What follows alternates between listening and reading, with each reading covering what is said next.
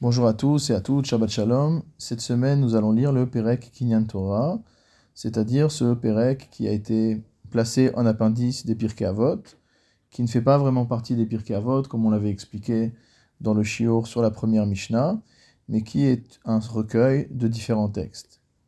Dans la deuxième Mishnah, entre guillemets, de ce Perek, un texte très célèbre, un enseignement de Rabbi Yoshua ben Levi, qui se trouve dans le Midrash Tanchuma.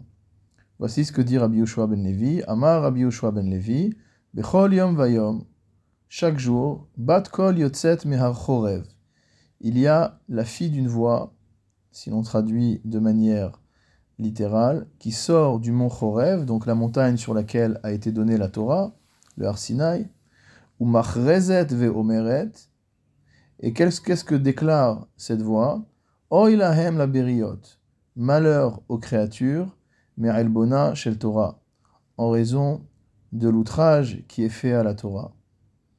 Chez Kol Misheno Osek Torah, car quiconque ne se, préoccupe pas d'étudier la Torah, Nikra Nazouf, est appelé méprisable.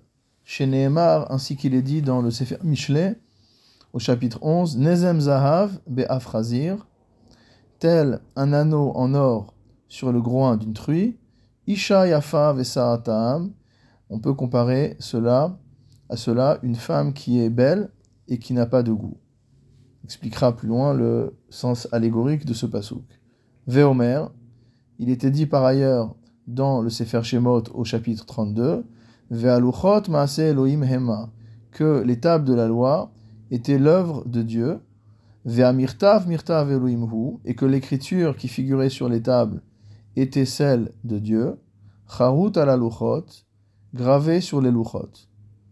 Nous avions expliqué dans le cinquième chapitre la différence entre l'octave et le mirtav, dans la Mishnah du Pirkei Avot également. Al tikra charut et la cherut. Et le Midrash nous dit qu'il ne faut pas lire charut, gravé sur les tables, et la cherut, mais liberté. Chez En lecha ben chorin, car il n'y a pas d'homme plus libre, et la mi osek batora, que celui qui étudie la Torah, chez Osek Talmud Torah, selon certaines versions. Et quiconque est occupé à l'étude de la Torah, c'est-à-dire, entre parenthèses, en permanence, Harezemit Ale, il s'élève. Chez Nehemar, ainsi qu'il est dit dans Bamidbar au chapitre 21, ou Mimatana Nachaliel, de, de Matana vers Nachaliel, ou Minachaliel Bamot, et de Nachaliel à Bamot, et il y a un sens allusif à ces noms de lieux. Matana, c'est le don de la Torah. Nachaliel, c'est avoir reçu l'héritage, motamo, la part que Dieu a promise. Et une fois qu'on a reçu cela, Minachaliel Bamot, à partir de Nachaliel, à partir du moment où on a reçu le message de Dieu, on s'élève. Voici pour euh, la première lecture de cette Mishnah. La première question qu'on peut se poser à propos de la Mishnah, c'est probablement de savoir qu'est-ce que c'est que cette batkol, mot cette fille de voix. Si on veut avoir une explication assez littérale, on peut regarder dans le commentaire qui s'appelle Kaf Nachat, non pas Kaf Achat, qui est le titre d'un ouvrage du Chida, mais Kaf Nachat. Ce Sefer Kaf Nachat a été écrit par un chacham du nom de Rabbi Yitzhak Gabay, qui était natif de Fès et qui a par la suite vécu en Italie. Et ce Rav Gabay nous dit que qu'est-ce que Batkol Que kol one mi ben shivre harim ve'ameharot eko belaz.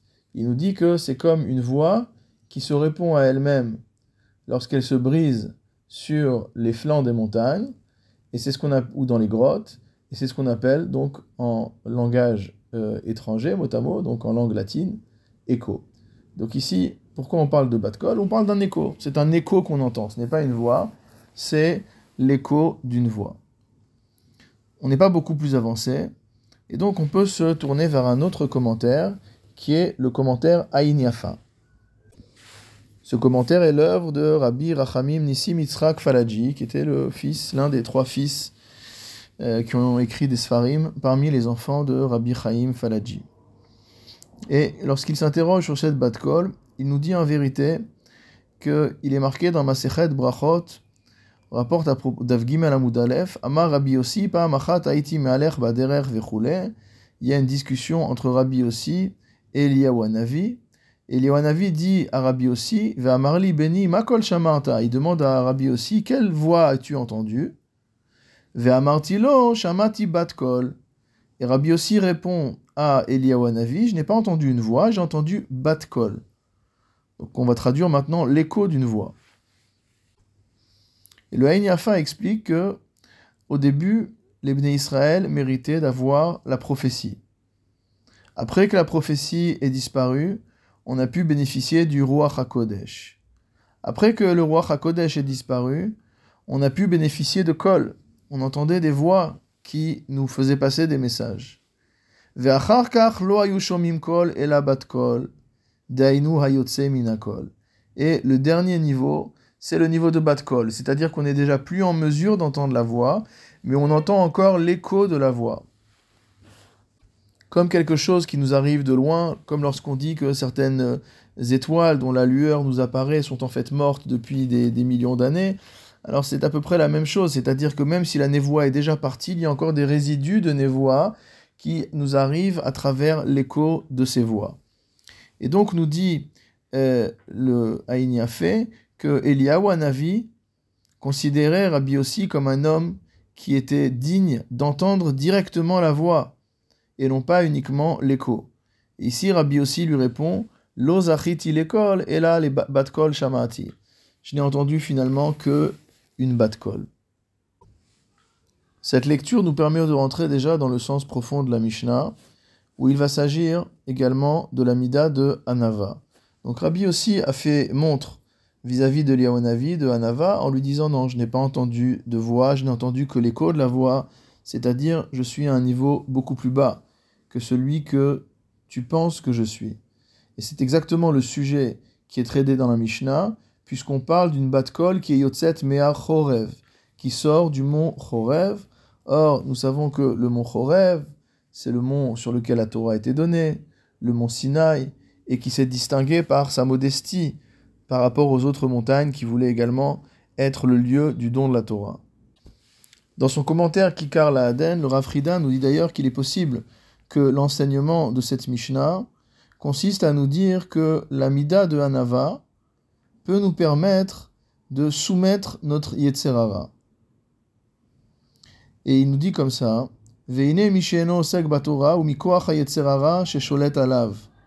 il dit que celui qui ne s'occupe pas à l'étude de la Torah, c'est en raison de son Yetzerara qui le domine. Et qui ne laisse pas étudier. Mais s'il était humble, s'il était modeste, Le Yetzerara ne pourrait pas avoir de prise sur lui, et il pourrait au contraire le contraindre. C'est pour ça qu'on parle ici du Achorev, nous dit le Rafrida. Et c'est pour cette raison-là que la Torah a été donnée sur ce Achorev, comme c'est rapporté dans les Midrashim, dans les Mefarshim. Nous voyons donc que l'une des raisons pour lesquelles les hommes n'étudient pas la Torah, c'est par orgueil, c'est-à-dire qu'ils refusent de s'asseoir devant le maître pour entendre des enseignements, ils refusent de se soumettre, ils refusent de mettre de côté leurs propres intérêts, leurs propres euh, distractions, etc., pour se concentrer sur le message d'Akadosh Baruch et cet orgueil qui consiste à vouloir faire ce que leur volonté à eux leur dicte et non pas ce que la volonté d'Akadosh Baruch leur demande, alors c'est ça qui cause cette Elbona chez Torah, cet outrage qui est fait à la Torah. Dans son commentaire, Rov Dagan, le Ravitra Katia d'Alep explique qu'il s'agit de quelque chose qu'on peut comparer à un homme qui épouse une femme. On sait qu'il y a une symbolique très importante dans le don de la Torah, une symbolique du mariage que l'on voit à travers la lecture de la Ketouba, le jour de Shavuot, etc. Et ici, de la même manière que Akadash Baruch se marie avec Knesset Israël, se marie avec euh, l'Assemblée d'Israël à travers le don de la Torah, il nous dit que celui qui n'étudie pas la Torah, ça ressemble à un homme qui épouse une femme, vis-à-vis de laquelle il a pris des engagements de Sheher, Kesut et Ona. Et donc tout cela, il s'y est engagé de manière formelle, il a signé sur une ketouba, etc. Et il délaisse sa femme. Et nous dit euh, le Rav que le tsar agouf, c'est-à-dire la peine physique qu'il inflige à cette épouse, et donc qu'on inflige à la Torah, l'onitan limachel ne peut pas être pardonné. Et donc c'est ça, ce elbona shel Torah, c'est ça cet outrage, cette insulte qui est faite à la Torah lorsque on la laisse de côté et qu'on ne s'occupe pas d'elle comme on le devrait. D'ailleurs, dans son commentaire, Enekolcha et Rabbi Chaim Falaji dit quelque chose de très dur. Il nous dit.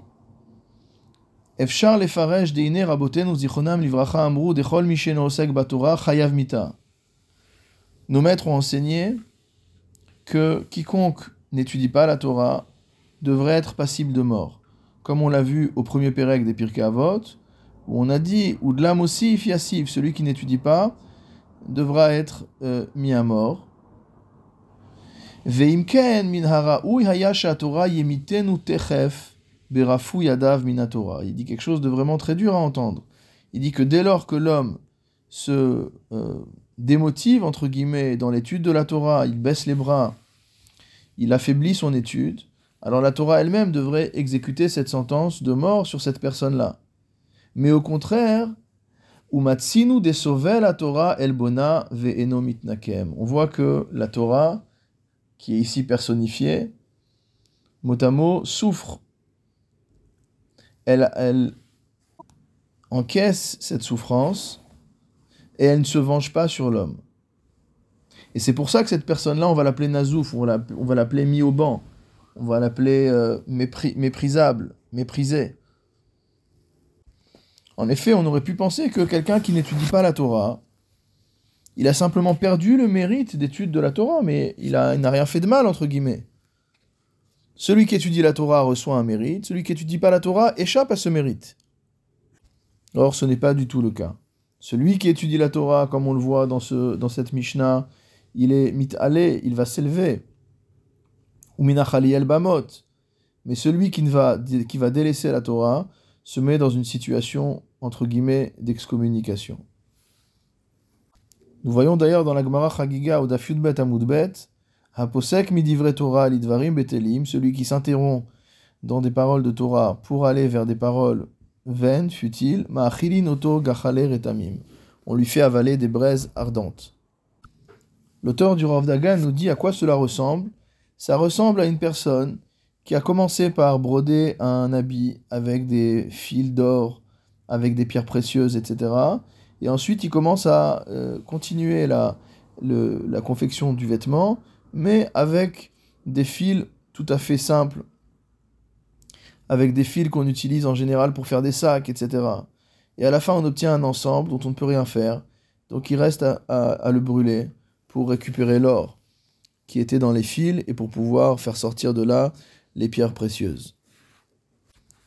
Une autre explication qu'il rapporte également au nom des Mefarshim, et de dire qu'en vérité, l'homme juif a reçu la Torah au Sinaï, et sa Neshama est venue sur terre, les Chadesh Ridushe Torah, pour pouvoir euh, faire créer, pour faire naître de nouveaux enseignements de Torah.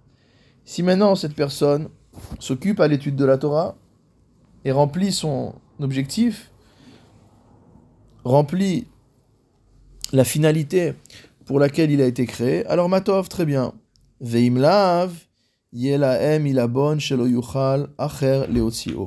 Mais sinon, ce sera terrible. Pourquoi?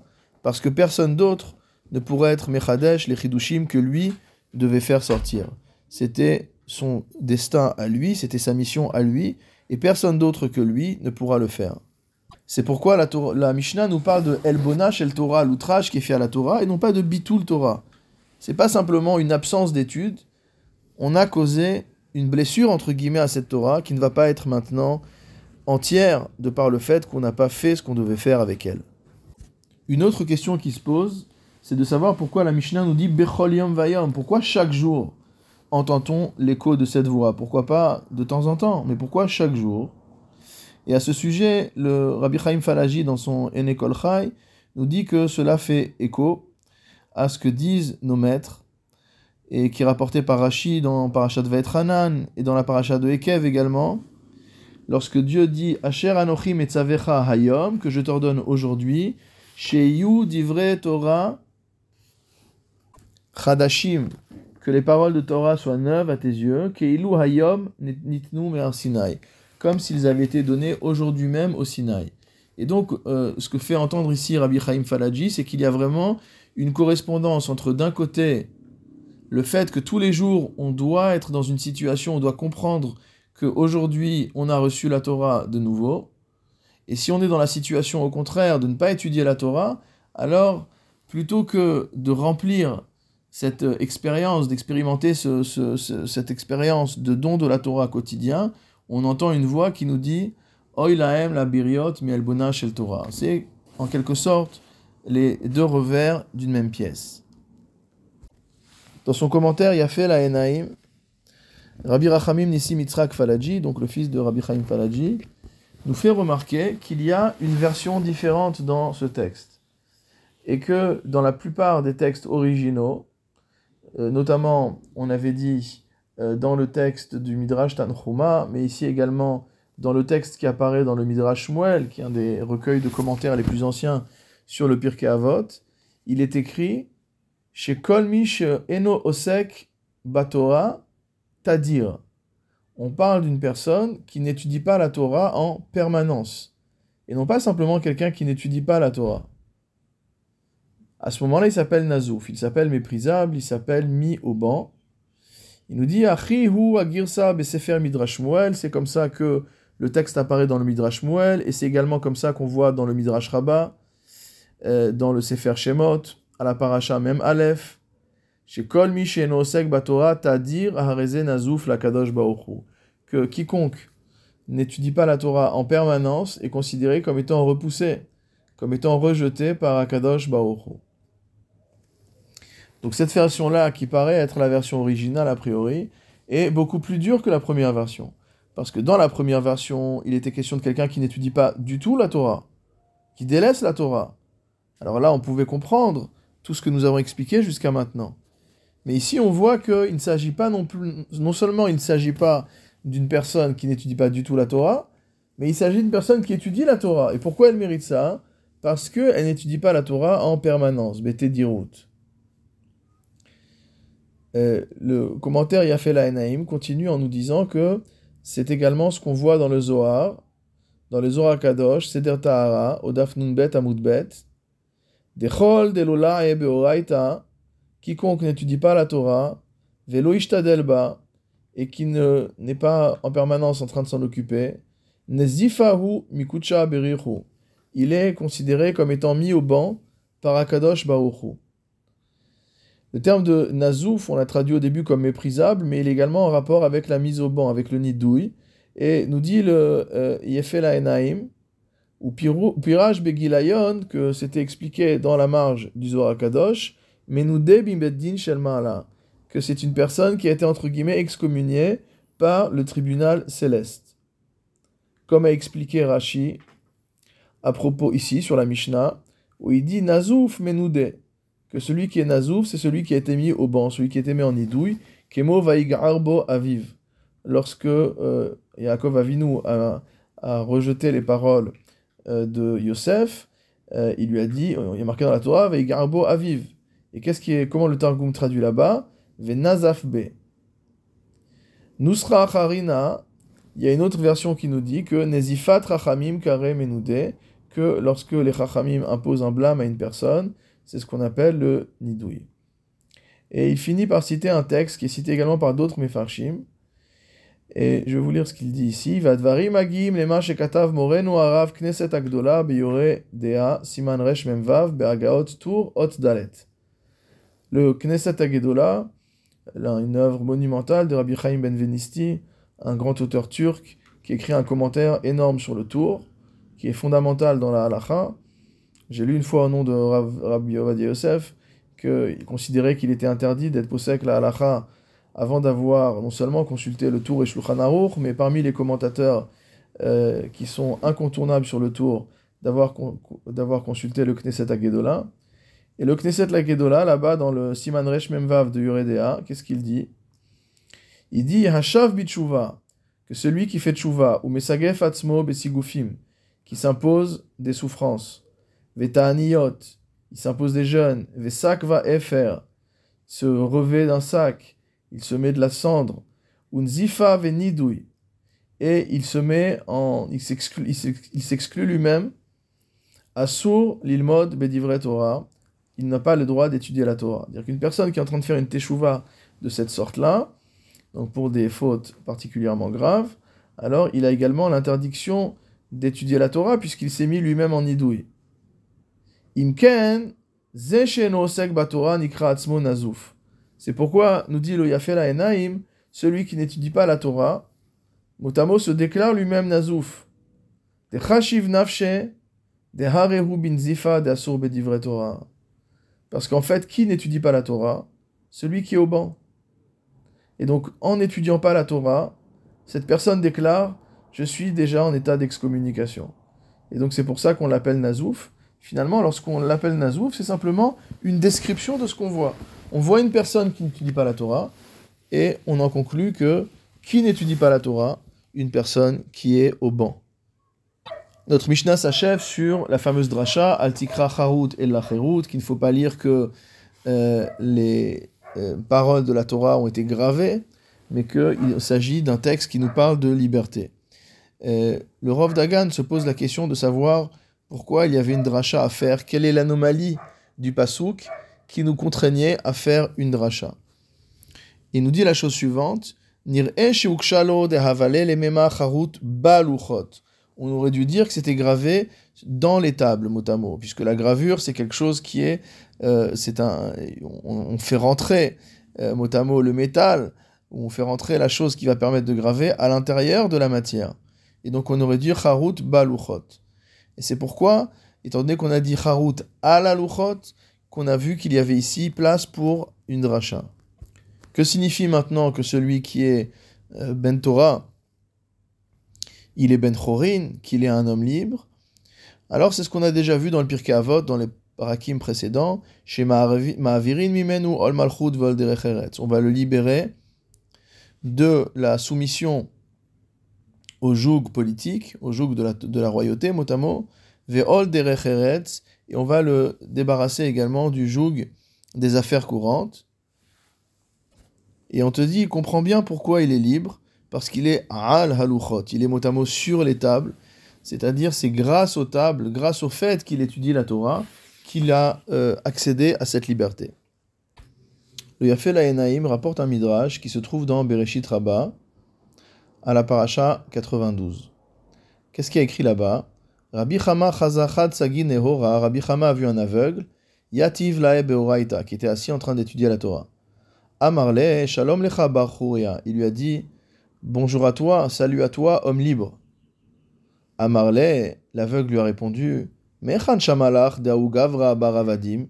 D'où as-tu appris que j'étais un fils d'esclave pour m'appeler homme libre? À Marley, Lo, et là, chez At ben Chorin, Baba, il lui a dit non, je savais absolument pas que ton père était un esclave. J'étais en train juste de parler du fait que tu vas être un homme libre dans le Olamaba. Et il rapporte ensuite l'explication du Matanot Keuna sur ce midrash. En vérité, cet homme, cet aveugle, était bien le fils d'un esclave qui avait été affranchi. Et donc, euh, Rabbi Chama a touché dans le mille lorsqu'il l'a appelé homme libre. Mais ce n'est pas ce qu'il voulait dire.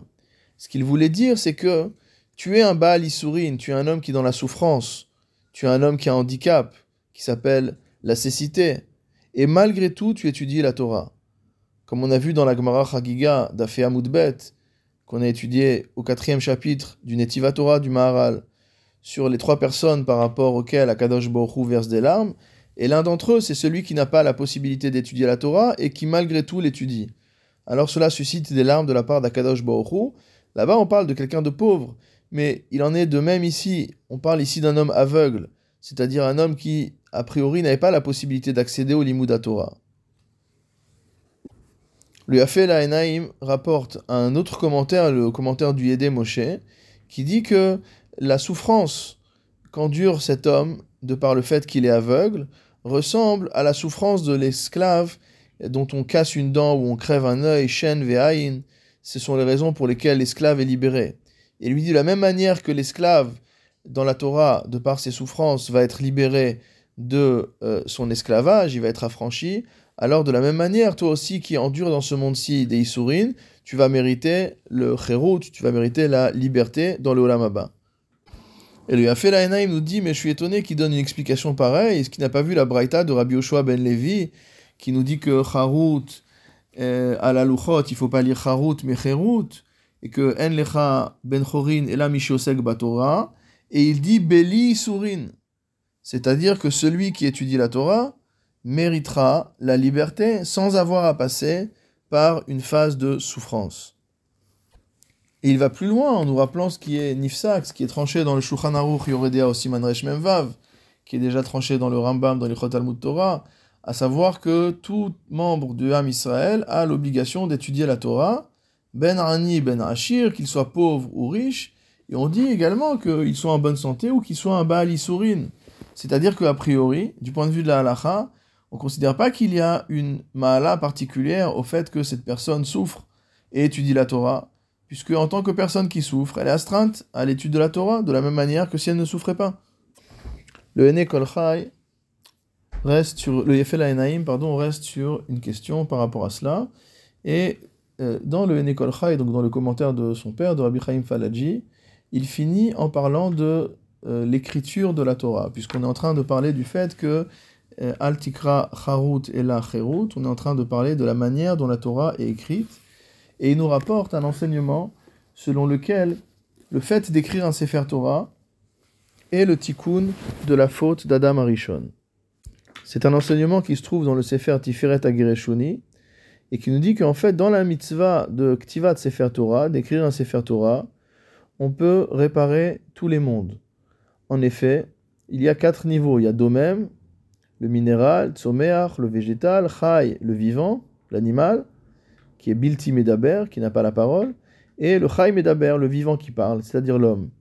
Et on voit que dans l'écriture de la Torah, on va utiliser l'encre qui est faite à partir de noix de Galles, etc. Ce sont des choses qui sont, qui sont euh, minérales.